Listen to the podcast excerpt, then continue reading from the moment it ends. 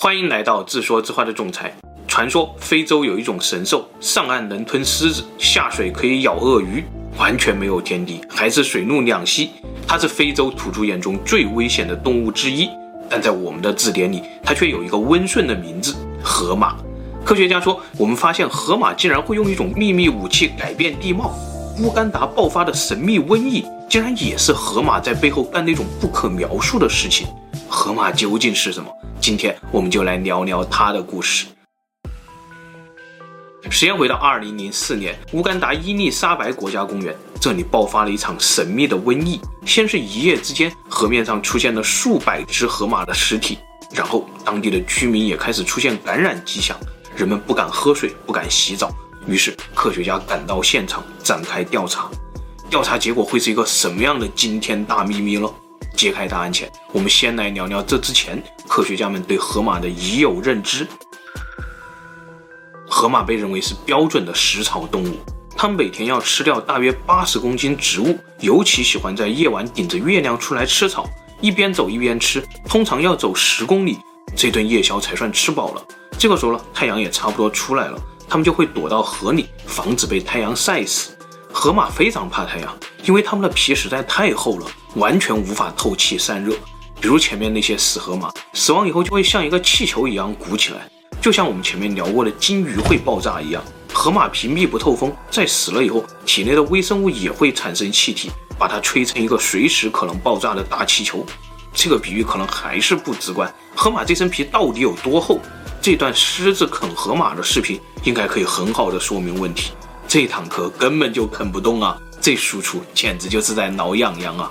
不仅仅是背部装甲，就连碰到了草原小霸王涛刚一哥猎狗，也能让刚哥见识一下尾部装甲的厉害，完全不怕，稳如老狗。河马的食草效率非常的高，别看它一天要吃八十公斤的草，但这只是它体重的百分之五而已。人类吃叶子，一公斤才能获得差不多一百三十卡的能量。两千卡算不饿吧？你一天也得吃十五公斤，相当于五分之一头河马了。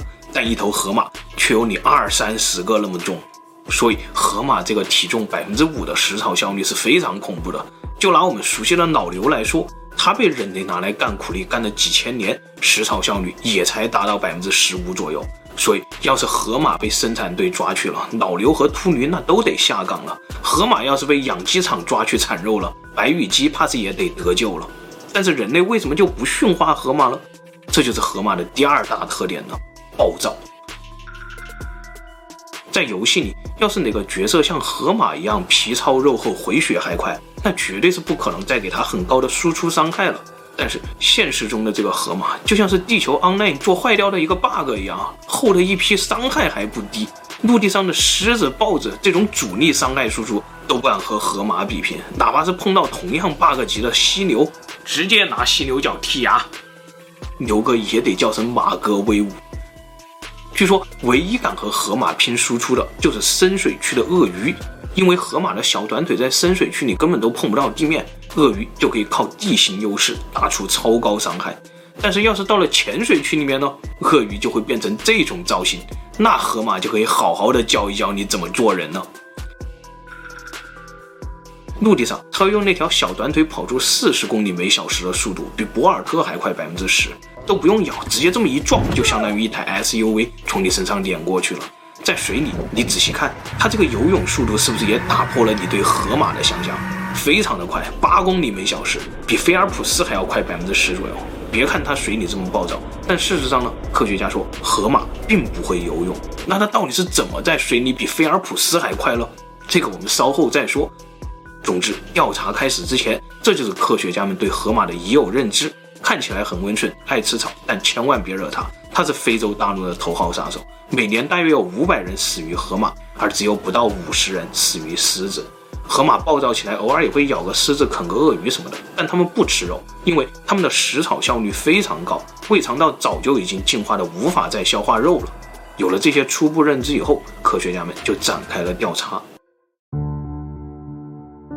首先，科学家们发现这些死河马的口腔周围都出现了明显的出血症状，这是中毒的表现。再把发现死河马的位置一排列，恰好沿着河流往上游蔓延，所以科学家们有了第一个调查对象，那就是河流上游的铜矿场，是不是重金属排泄导致了河中的河马中毒了？但检查水质以后发现根本就没有问题，而且河里除了河马，其他动物也根本没有任何中毒的迹象啊！看来并不是水的问题，那就再检测土壤，会不会是河马半夜吃草的时候啃到了什么土壤中的有毒物质了？结果土壤也没有问题，那就只剩下最后一招了，解剖河马，看看河马体内是否有什么传染病的病原体。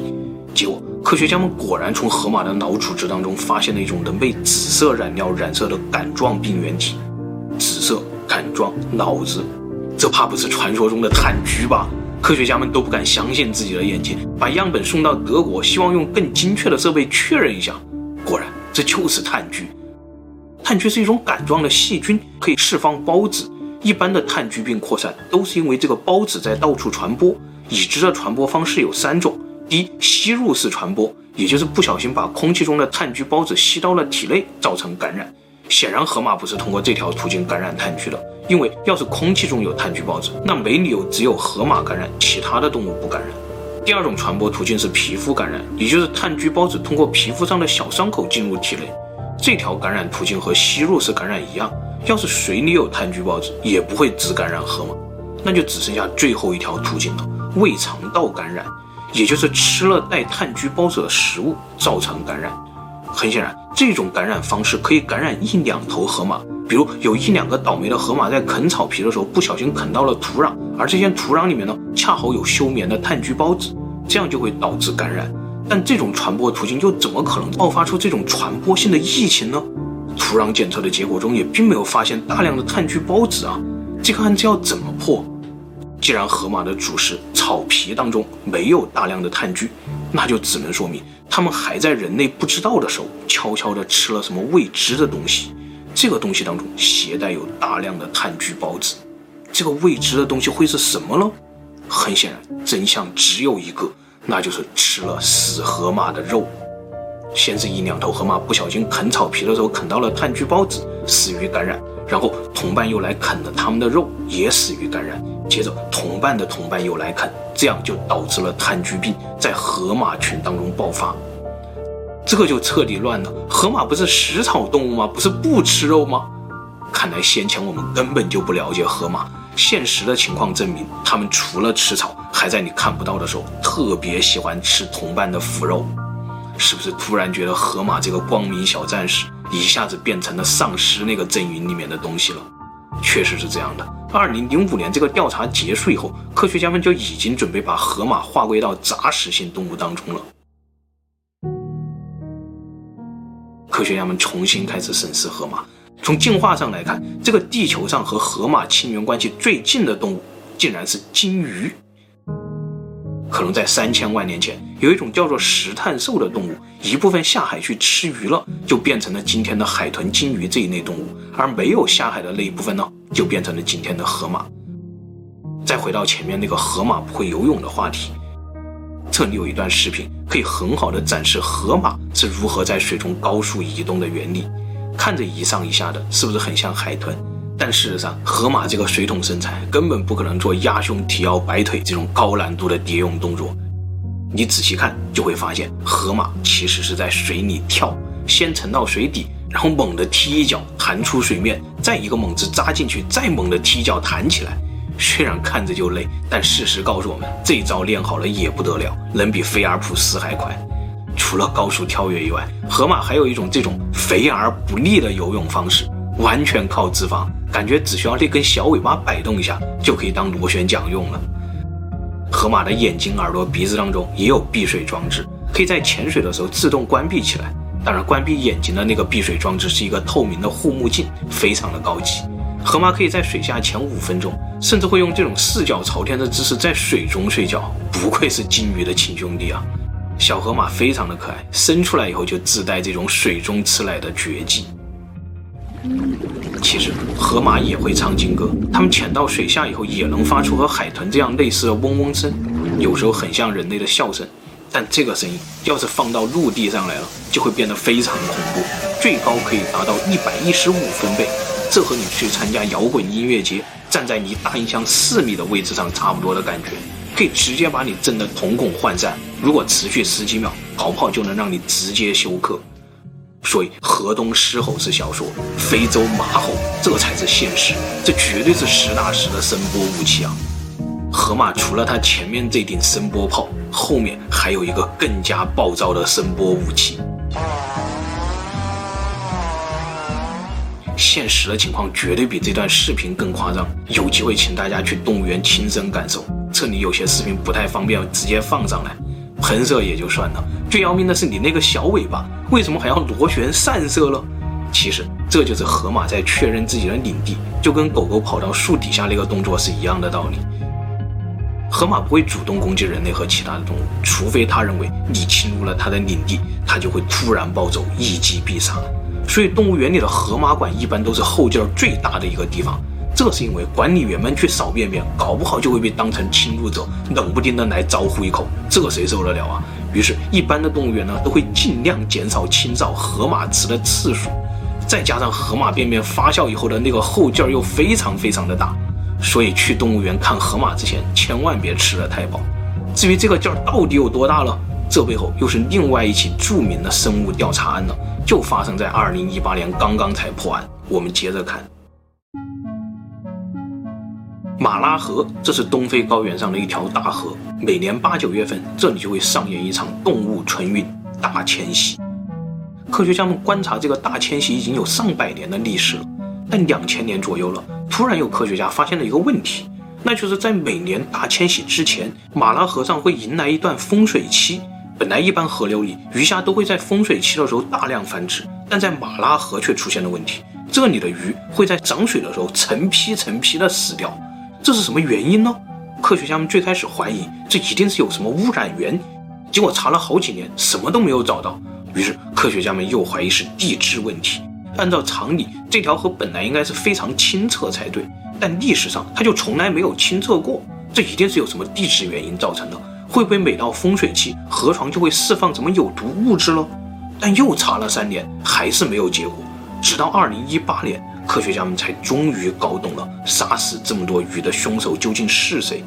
原来他竟然是日日夜夜潜伏在马拉河里的那四千多头河马。有一个叫做达顿的科学家说，四千头河马每天要排放八点五吨粪便，在河流里蔓延一百多公里。实验中，他们沿着河道的桥梁将渔网放到水里，只需要几秒钟，渔网上就会沾满小半斤河马粪便。这些东西在河流里无处不在，河床、河道、岩石缝隙中都灌满了千百万年来沉积的这种东西。原来，成千上万的死鱼就是被这些东西熏死的。看来，马拉河这个名字似乎早就解释了一切啊！科学家们进一步实验。又发现，在枯水期，某些小水池当中会聚集成千上万的河马。检测仪器显示，这里面已经全部是氨气、甲烷、硫化氢，氧气早就已经被细菌全部消耗光了。这里可能还有一个问题，那就是这么多河马挤在一起，它们吃什么了？不要想歪了，河马还有一个超能力，那就是怎么说，可以叫做脂肪反刍吧，有点像骆驼和牛的结合体。牛反刍是把草料先吃下去，全部存在胃里，饿的时候就吐出来一点，嚼吧嚼吧再吃下去。骆驼呢是事先把需要的营养变成脂肪存在驼峰里，饿的时候就消化点脂肪来充饥。河马有点像这两种方式的结合体，事先吃下去三个星期的草料，然后扛三个星期不用吃任何东西，但拉还是得拉。然后丰水期到来了，河马们就会撒欢一样的搅拌池塘。大水冲下来，简直就像冲厕所一样。达顿说，他们在下游安放了一百七十一个检测设备，结果显示，这些被冲下来的水当中根本就没有足够的氧气供鱼类呼吸，而且这些河水异常的浑浊，这也就是为什么马拉河从来就没有清澈过的真正原因。最后，达顿将这个研究成果发表在《Nature》杂志上。标题是河马排泄的有机物导致下游河流缺氧和鱼类死亡，实在太震撼了。看来鲸报已经不是我说过最有味道的故事了，这个河马报的故事后劲儿更大呀。我们再来分享五个关于河马的额外小秘密。第一，河马在太阳底下会出汗，这种汗是略带红色的，远看就像传说中的汗血宝马一样。但事实上，这些分泌物既不是血，也不是汗，而是一种红色素，叫做河马汗酸。这个东西是河马用来防晒的，还可以消炎、杀菌、防蚊虫，非常的高级。第二，河马的血盆大口张开以后，可以超过一百五十度，咬合力在非洲大陆更是数一数二。尤其是它那几颗獠牙非常具有杀伤力。但仔细看，河马嘴里是没有我们这种咀嚼用的磨牙的，那它怎么嚼东西了？像他的兄弟海豚一样生吞吗？其实不是，河马嘴里的肌肉非常发达，这些肌肉就起到了磨牙的作用，可以帮它咀嚼。第三，河马的求偶方式也特别奇特。竟然和它划分领地的方式是一模一样的，直接喷到对方脸上，这大概就叫做愿闻其详吧。第四，河马肉是可以吃的，据说口感非常非洲，只有非洲人才吃得惯。前几年我有朋友去肯尼亚吃过河马肉，他说导游拿了一个户外用的那种铝锅，在酒店给他们煮河马肉，结果煮了整整三天，锅都煮烂了，河马肉还没有烂，还跟牛肉干一样，根本咬不动。还有一股子香菜拌豆汁儿的呛口味道。第五，河马还是非洲大陆上的好好先生，有很多次网友们都拍到了河马赶走鳄鱼、拯救其他动物的画面。虽然科学家说这可能只是巧合，是河马在保护自己的领地而已，但很多人还是相信河马和它的近亲海豚、鲸鱼一样是大自然的精灵。当年没有下海的河马，也许在陆地上还有什么其他的任务吧。好了，今天的故事就分享到这里，谢谢大家。最后，夫人说，河马一定是大自然上厕所的时候滑手机，不小心掉下去的那个精灵吧。